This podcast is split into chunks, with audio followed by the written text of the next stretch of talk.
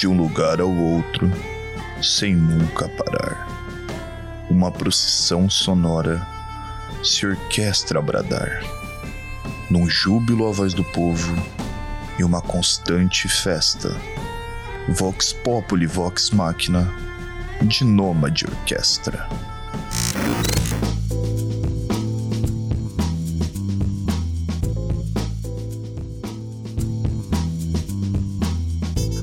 Começando mais um de Acevasta. Você conhece muito bem, você sabe quem está falando. Eu sou o Vitor Assis e ao meu lado em mais uma empreitada musical, Rodolfo Egito. Olá, bom dia, boa tarde, boa noite, dependendo do horário que você estiver escutando esta obra da Podosfera. E é um prazer estar aqui novamente. É isso aí, estamos caminhando, já estamos no terceiro episódio, Rodolfo. Nossa temporada chegará ao fim com muitas alegrias e toda uma epopeia que o pessoal está acompanhando nas introduções desse programa. Eu acho que eh, dá até pra gente falar rapidinho essa ideia maravilhosa. Como que você concebeu isso? Cara, eu tava conversando contigo mesmo, aqui em casa. Por algum motivo eu pensei em uma música meio antiguinha, medieval e um trovador, um bardo. Enquanto você falava com a minha mãe, eu só bolei ali a, a primeiro intro que todo mundo ouviu lá no Clube da Esquina e arrumei um, uma trilha de fundo. E, mano, gravei, você gostou, e tamo aí agora já no terceiro episódio fazendo essa maravilha. E se você quer continuar acompanhando a nossa jornada ao longo da temporada 2 do Dia Sevasta, venha conosco toda semana, segunda-feira, você nos encontra aqui apresentando um disco, algumas perspectivas e afetações que os mais diversos álbuns nos causaram. E para você que ouviu o primeiro e segundo episódio, não gostou muito, calma, o terceiro vai fazer valer, hein? Pode ficar tranquilo que ao longo desses minutos muita coisa vai acontecer, mas lembrando, Rodolfo, que se você sente saudade dos episódios antigos, não tem problema, nosso arquivo confidencial está na descrição do episódio para você poder acessar e matar aquela saudade, ouvir os episódios antigos, entrevistas, jogos até, Rodolfo, É, que já fizemos na temporada passada. É, eu sei, o pessoal deve estar morrendo de saudade do Que Delícia Cara, quando eu fiz a minha seleção de músicas temáticas japonesa. É verdade. Bons tempos em que a gente corria o risco do ECAD, né? Nossa, velho. É, vivendo no limite, né, cara? Eu acho que a vida era, era muito mais emocionante naquela época. Mas ainda nessa vibe de avisos, siga a gente nas redes sociais, nosso Instagram também está na descrição do episódio. Assine o feed para não perder os próximos programas, além da nossa programação normal. Estamos preparando algumas coisas muito legais agora para fim de ano. E compartilhe com um amigo esse episódio, é, mesmo se você não gosta tanto dele ou não gosta tanto da gente, quebra essa aí pra gente, por favor. é, por favor, ajuda nós aí. Avisos dados, vamos para mais um episódio, mais um disco, Rodolfo. Que na verdade, dose dupla. É dose dupla, é lado A e lado B, cara. É, não é a Vox Populi, mas imprime opiniões no mercado da música brasileira. Esse disco lado A e lado B é a fuga de uma constante mesmice. Não é a KGB, mas conta com o melhor agente russo baiano do Brasil. Isso é verdade. E é a voz do povo no meio de um mar de arranjos. É isso aí, Vox Populi e Vox Machina 2019. Bem, Vox Populi e Vox Machina são, não vou dizer um complemento um do outro, mas assim, a ficha técnica quase que bate uma pra outra. Uhum. As duas contam com oito faixas em sua duração. O Vox Populi possui 42 minutos, quase 43, enquanto o Vox Machina um pouquinho mais de 43, pouca diferença. Ele é produzido pela própria banda, pelo próprio conjunto, a Nomad Orquestra, incrível, então são o terceiro e quarto álbum da carreira aí do grupo. O Vox Populi chegou meio que revolucionando porque é o primeiro álbum desse conjunto que conta com a participação de cantores, com faixas cantadas, participando o Edgar, o Russo Passapusso, a Jussara Marçal e o Siba. Inclusive, acho que foi um, um, um evento ali quando foi anunciado que, na verdade, pegou todo mundo meio de surpresa e bastante empolgado, né? Porque é uma banda que vem se consolidando ao longo do tempo, é um dos pivôs de uma sonoridade que a gente vai falar mais à frente que cativa nossos ouvidos e também eles agregaram, eles se juntaram com alguns dos cantores, eu, eu arrisco dizer, mais interessantes da recente cena. Eu não gosto de usar cena, mas eu vou usar cena.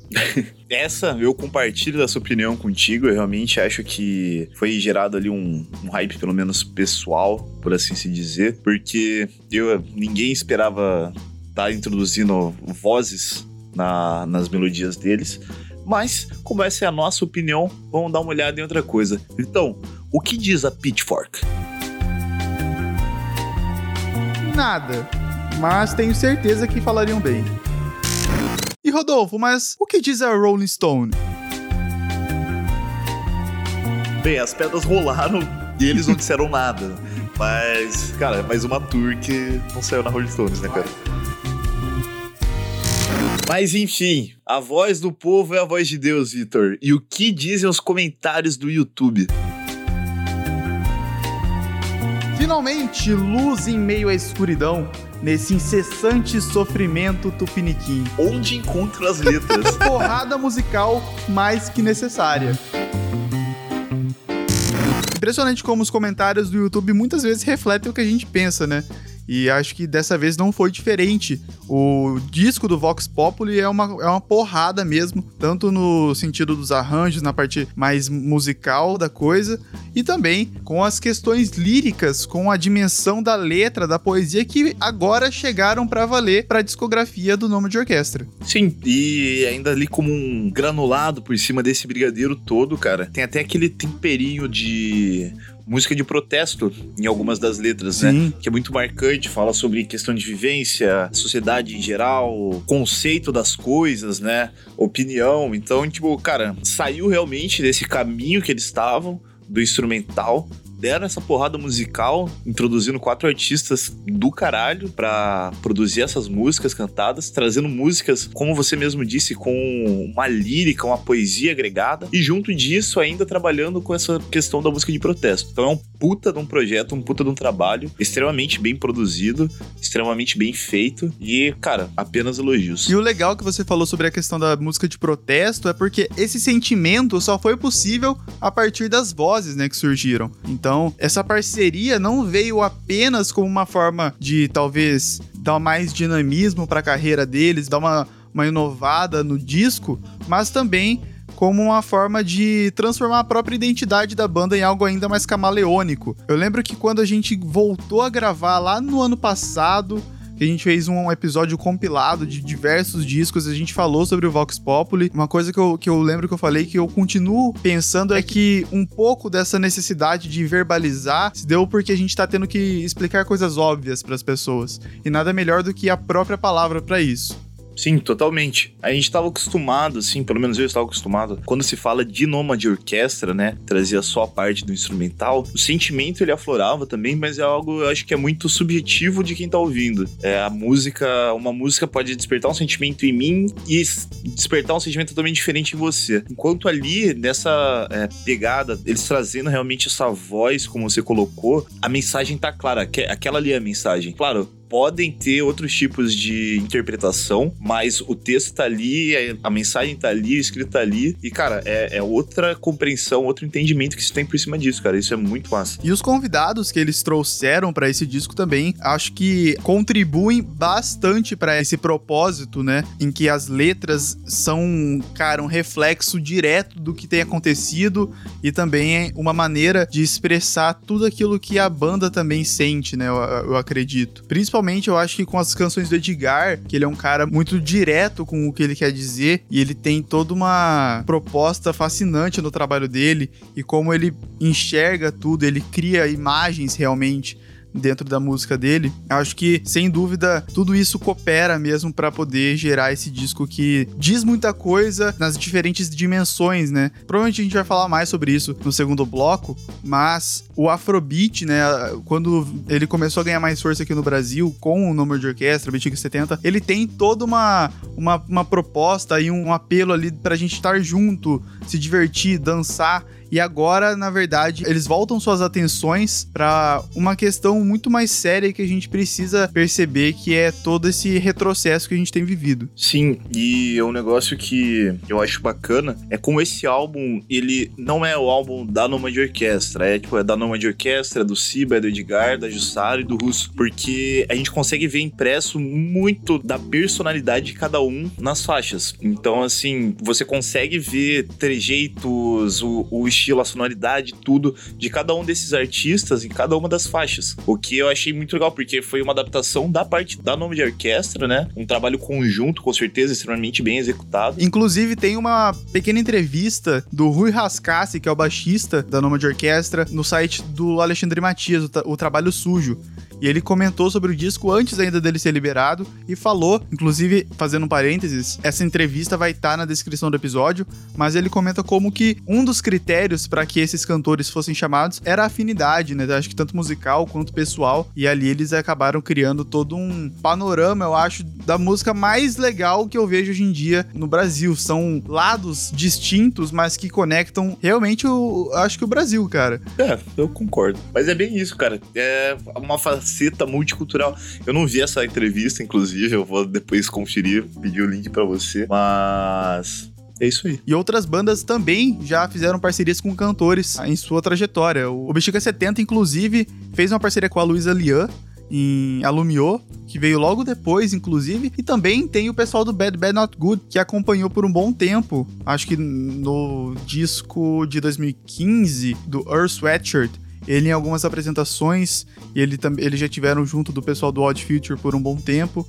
Então, são só dois exemplos. Acho que você tem mais, né? Tem. Eu tava pensando aqui na.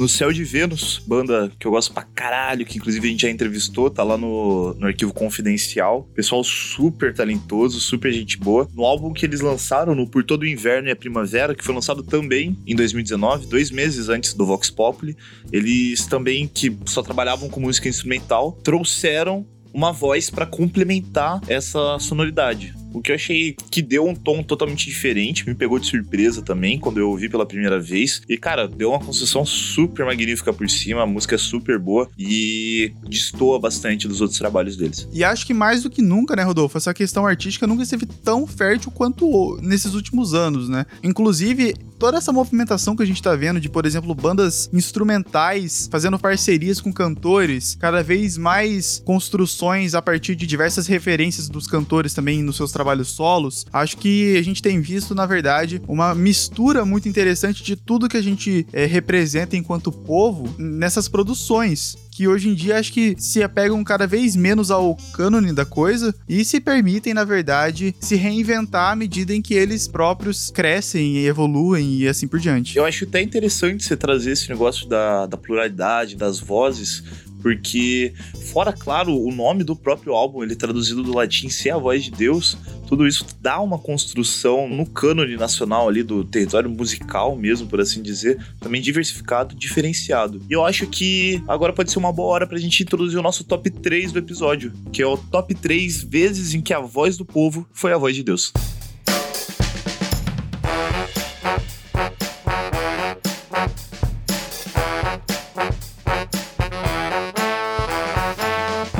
Abrindo esse top 3, a vez em que, nos jornais, Dona Benedita da Conceição explicou muito astutamente as cores da bandeira do Brasil, como o verde é esperança, o amarelo, sei lá, desespero, e o azul eu não sei. Eu, eu, lembro alguma coisa que fala assim que o verde são as matas, o amarelo é o ouro. Cara, eu acho que as cores, na verdade, são as cores do da monarquia ainda, não é? Da, da família real. Eu não sei, cara. Eu, eu gostei mais da, da versão da Dona Benedita, velho. Esse aqui é um, é um clássico, eu tenho certeza que o pessoal já viu. Um rapaz de Campo Mourão, em uma entrevista, disse: mudar para melhor. Com certeza. Disse que ia mudar para melhor. Tava bom. Disse que ia mudar para melhor. Não tava muito bom. Tava meio ruim também. Tava ruim. Agora parece que piorou. Fica aí o, desabafo. Eu acho que isso diz muito do nosso país, inclusive. em vários âmbitos. Eu não quero falar em um só aqui, mas, tipo, no geral. Os tempos que a gente tá vivendo, né, cara? Eu acho que isso aqui é uma. quase que uma semiótica da situação toda. E por último, como não poderíamos deixar de falar sobre as pérolas do Enem, as pérolas das provas escolares, né? Já virou um clássico da, da televisão, inclusive inclusive com o Jô Soares, um aluno, quando perguntado sobre a função dos apóstrofos, sem medo já respondeu assim, ó, na veia, que se tratava daqueles homens que seguiam Jesus e acabaram sendo fotografados, fotografados por Michelangelo enquanto jantavam. Eu gosto de como as crianças enxergam as coisas. Cara, é, é, é bonitinho, né, cara? É, é fofo e engraçado, cara. Pois bem, depois a gente vê essa, essa conjunção de voz do povo aqui, incrível, toda essa seleção maravilhosa que foi feita, o nosso top 3 do episódio. Eu acho que a gente pode dar prosseguimento agora para pro lado B, pra segunda capa. A gente vai falar agora sobre o Vox Machina. Esse disco que lançou apenas quatro meses depois do Vox Populi, que inclusive eu vendo nos comentários do do YouTube, o pessoal ficou assim, tipo, meu Deus, cara, não deu nem tempo de digerir é. o Vox Populi ainda, já lançou esse aqui. Ele voltou às origens, né, do grupo em si. Esse aí é o terceiro álbum totalmente instrumental da Nomad Orquestra e ele traz as faixas, é, oito faixas também, como dito no começo do episódio, as faixas do Vox Populi com alguns rearranjos, com algumas mudanças, modificações nas músicas. Então, ele ainda tem a pegada, só que algumas coisas que, até por não ter o acompanhamento das vozes dos cantores em si, até para ficar um negócio mais fluido, mais limpo e pegar, mas também eu acho que um pouco mais da identidade do próprio grupo, eles deixaram assim. E, cara, trabalho excelente. Eu gosto exatamente disso, que na verdade o disco não é só uma versão playback do Vox Populi, mas na verdade tem rearranjos reais. Né? O pessoal trabalhou mesmo para fazer esse segundo disco. Então, até mesmo tem horas que a gente esquece que, que tem a ver, né? Apesar de ser um espelho real da, do disco anterior, eu acho que eles são conectados, mas eles funcionam muito bem de forma independente. E dessa vez eles trazem de uma maneira ainda mais clara a transformação deles, né? Porque ainda mais nesse disco, eu acho que também o disco anterior já fazia algum algum tempo que ele havia sido lançado. Se eu não me engano, foi lançado em 2017, o último disco antes do Vox Populi e do Vox Machina. E de lá para cá, muita coisa mudou, né? Inclusive, Rodolfo, acho que é uma das coisas mais, mais legais a gente comentar, é como mais influências ainda foram incorporadas na sonoridade da banda nesse tempo. Acho que também, com certeza, até mesmo a presença não sentida dos parceiros nesse disco eh, aparece, porque, por exemplo, o rap e o hip hop aparecem muito mais nesse disco de uma maneira mais marcada, principalmente na bateria, por conta, acho que, da parceria com o Edgar e também com o, o Russo Passapulso e assim por diante. Então, foi um disco que também, de certa forma, acrescentou muito para os arranjos da Nomad Orquestra por conta dessas parcerias. E aí a gente enxerga muito mais isso agora, quando a gente pode ter mais atenção ainda para os instrumentais. Eu fico pensando aqui, já especulações para o futuro, esses dois álbuns, vale lembrar que eles são colocados como volume 1. É verdade. Então, então fica na expectativa agora, com certeza, um atraso, não, não, não um atraso, mas agora com, com a muito mais longa data, né, devido à situação toda de pandemia que a gente tá passando, mas eu, eu, eu fico ansioso para justamente ver essa evolução, que antes a gente tinha o, o, ponto de referência do Entre Mundos, e agora eu quero ver o ponto de referência do Vox Populi e do Vox Machina Volume 1 para ver pro 2, porque provavelmente, novamente especulando, provavelmente serão outros artistas, e eu quero ver como que essa absorção por parte da Noma de Orquestra vai funcionar, e se a gente vai conseguir captar no volume 2 justamente sinais do volume 1, aquela, esses pequenos, essas entrelinhas, por exemplo, como você colocou, a bateria mais marcada, o ritmado do hip hop, do rap, nessas próximas produções. Eu acho que é um negócio que é bem legal a gente ficar em mente, assim, sem, sem pensar quando que vai, vai sair, mas ficar em mente para quando ouvir, ouvir já com os ouvidos atentos. Cara, inclusive já foi divulgado que já está em gestação o volume 2, inclusive com novos artistas, como você previu, e aí agora fica aquele aquele negócio, né? Com certeza, quando acabar essa pandemia, vai ser um dos shows mais catárticos que a gente poderia experimentar. Cara, eu já tive o prazer em um dos shows deles, pouco tempo depois de ter lançado o Vox Populi, mas é extremamente difícil, né? São quatro artistas distintos, é extremamente difícil juntar eles. Tava só o grupo, mas cara, eu espero muito dividir tá, do teu lado, dividir o um momento em que a gente consiga ver nome de orquestra, quatro artistas aí do Vox juntos, cara, que vai ser insano.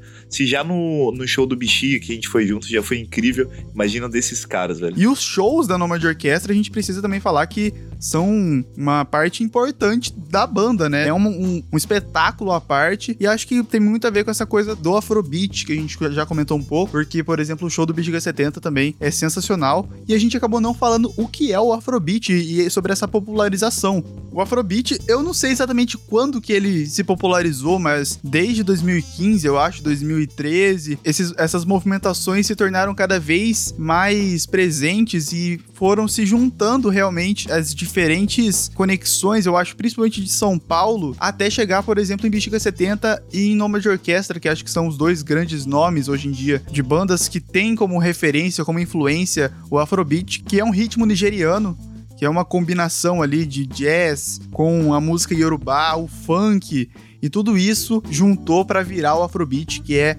essa esse ritmo dançante, mas também de protesto, de posicionamento, eu acho, e que hoje em dia acho que cada vez mais faz muito sentido pro que a gente vive. É, o eu até dei uma, uma puxada aqui o blog do Radiola Urbana, tem uma frase que eu acho que é bem marcante, né? Brasil é o país do Afrobeat. Cara, a gente é, tem matrizes africanas, nossa origem, nosso sangue em geral. E essa cultura é extremamente, realmente parelha ao nosso modo de viver. É um, um ritmo quente, é um ritmo dançante, é alegria, sabe, cara? Eu acho que combina muito. E a aceitação realmente, é, por assim se dizer, né? Quando eu digo aceitação, coloque duas aspas bem grandes, né? Por parte do público brasileiro, foi algo exponencialmente muito rápido, né? Teve um, um boom do Afrobeat, assim, de bombar de produções, etc., que foi muito bacana. E depois disso foi surgindo diversos outros artistas na cena, não só de música instrumental ou também com cantores, mas também até mesmo na música eletrônica.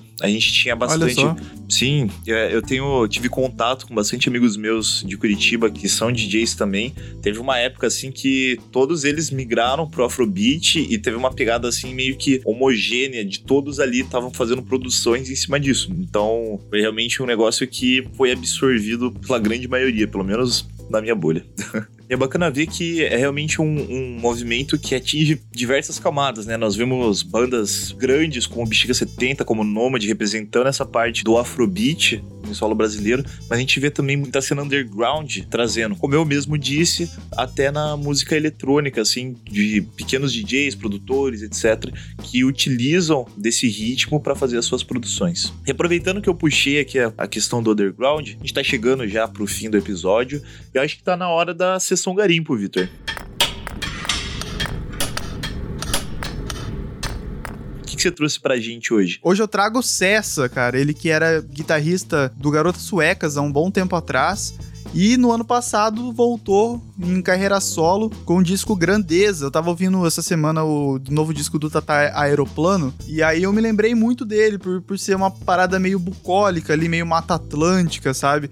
Pessoal da que tá muito conectado, acho que com outros seres viventes, sabe? E ali ele, cara, é, é, uma nova música brasileira mesmo. Eu acho que nem tem como a gente categorizar como nova MPB, mas sim como novas expressões da música brasileira, porque ele traz na sua música umas referências muito diferentes. É, ele trabalha muito com a foché, muito com o violão de nylon tem uma pegada que lembra bastante para quem gosta tanto do Caetano Veloso no princípio da carreira, como também algumas fases do Jorge Ben mais hermético. E é um disco fenomenal, é um disco bastante legal da gente de você ouvir com calma, com paciência, prestando bastante atenção e aproveitem, vale bastante a pena. E é isso, então não deixem de ouvir Cessa e também não deixem de ouvir Vox Populi volume 1 e Vox Machina volume 1. Se vocês se arrependerem, pode mandar um e-mail pra gente aí que a gente ressarce aí os 25 minutos aí que você perdeu ouvindo o episódio.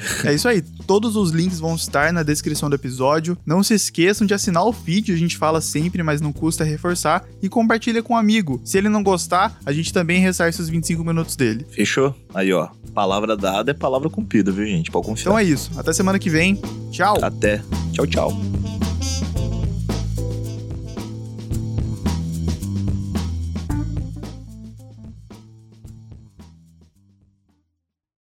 Este podcast tem a produção e apresentação de Rodolfo Egito e Vitor Assis. Edição de Vitor Assis, trilha sonora por Kevin MacLeod, com as faixas Hidden Past, com narração de Rodolfo Egito, Acid Trumpet, Local Forecast e Celebration, utilizadas sob licença de atribuição do Creative Commons. As alterações e edições nas trilhas estão detalhadas na descrição do episódio. Até a próxima!